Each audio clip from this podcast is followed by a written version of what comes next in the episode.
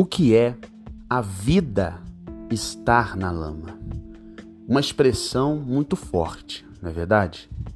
Porém, é o que tem acontecido com muitas pessoas que dizem o seguinte: por exemplo, minhas finanças estão na lama, meu casamento está na lama, minha saúde está na lama, minha esperança está na lama.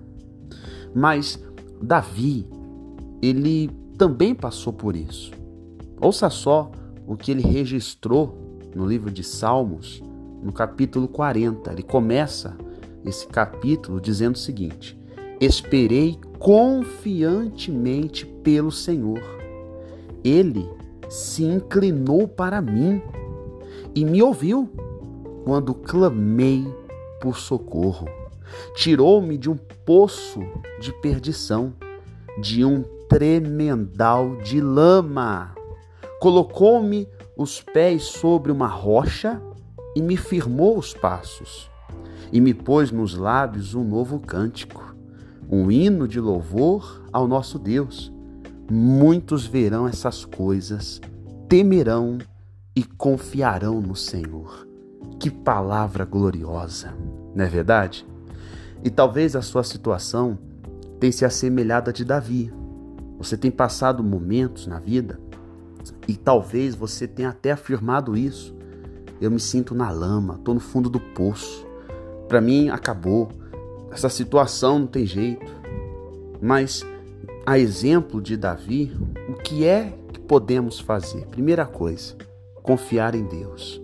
Então, meu amigo e minha amiga, confie em Deus. Talvez você já confiou em muita gente, mas ninguém pode te tirar da lama somente Deus. Então, confie em Deus. Primeira coisa. E a segunda coisa, busque a Deus. Foi o que Davi fez. Ele clamou por socorro e Deus ouviu. Deus estendeu a mão para aquele fundo de poço que ele estava e o tirou daquele tremendal de lama.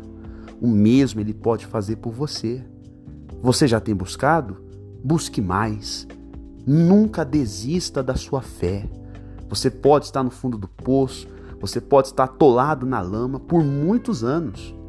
Se você confiar em Deus, buscá-lo de todo o seu coração, a mão dele já está estendida. Essa mensagem chega até você como já uma prova que a mão dele está estendida para você. Ele vai te socorrer. Essa situação pode ter certeza que vai mudar. Deus abençoe grandemente a sua vida.